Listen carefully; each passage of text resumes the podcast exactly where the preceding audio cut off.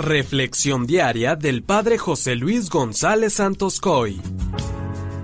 Qué fácil es amar a quienes me aman, perdonar a quien me ha perdonado, ayudar a quienes lo han hecho otras veces conmigo, pero qué difícil es amar a quienes me odian, a quienes están en mi contra o a quienes no tengo ningún motivo o razón para hacerlo, a quienes me han lastimado o herido.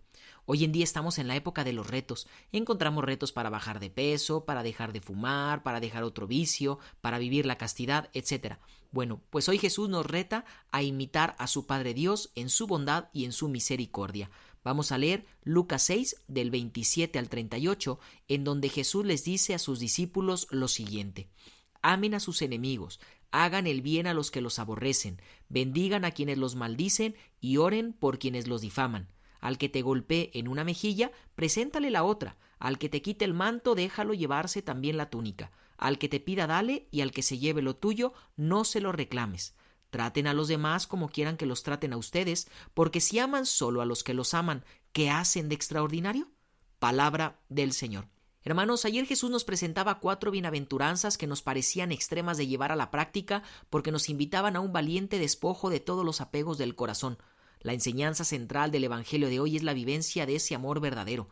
Y para poder evaluarnos y saber qué tanto imitamos a Dios en su bondad y en su misericordia, este Evangelio nos presenta dos criterios. Primero, tratar a los demás como quiero que ellos me traten. Y segundo, ser misericordioso como nuestro Padre es misericordioso.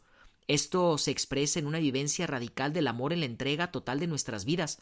Incluye, aunque cueste trabajo, ser amable con los que no lo son con nosotros, saludar al que no me saluda, ponerle buena cara a quien me critica, perdonar a quienes me han ofendido, no juzgar a los demás, etc.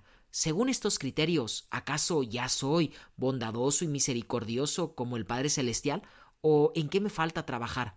Ánimo, hoy San Pablo en la carta a los colosenses nos da una serie de virtudes que nos pueden llevar a actuar como Dios y nos invita a recordar que el vínculo perfecto para la unión es la caridad, el amor. Ánimo, por eso hay que pedir al Señor Jesús que nos permita vivir en la caridad para poder ser, a ejemplo de él, ese reflejo de amor en el mundo. Que la bendición de Dios Todopoderoso, que es Padre, Hijo y Espíritu Santo, descienda sobre ti y permanezca para siempre. Amén.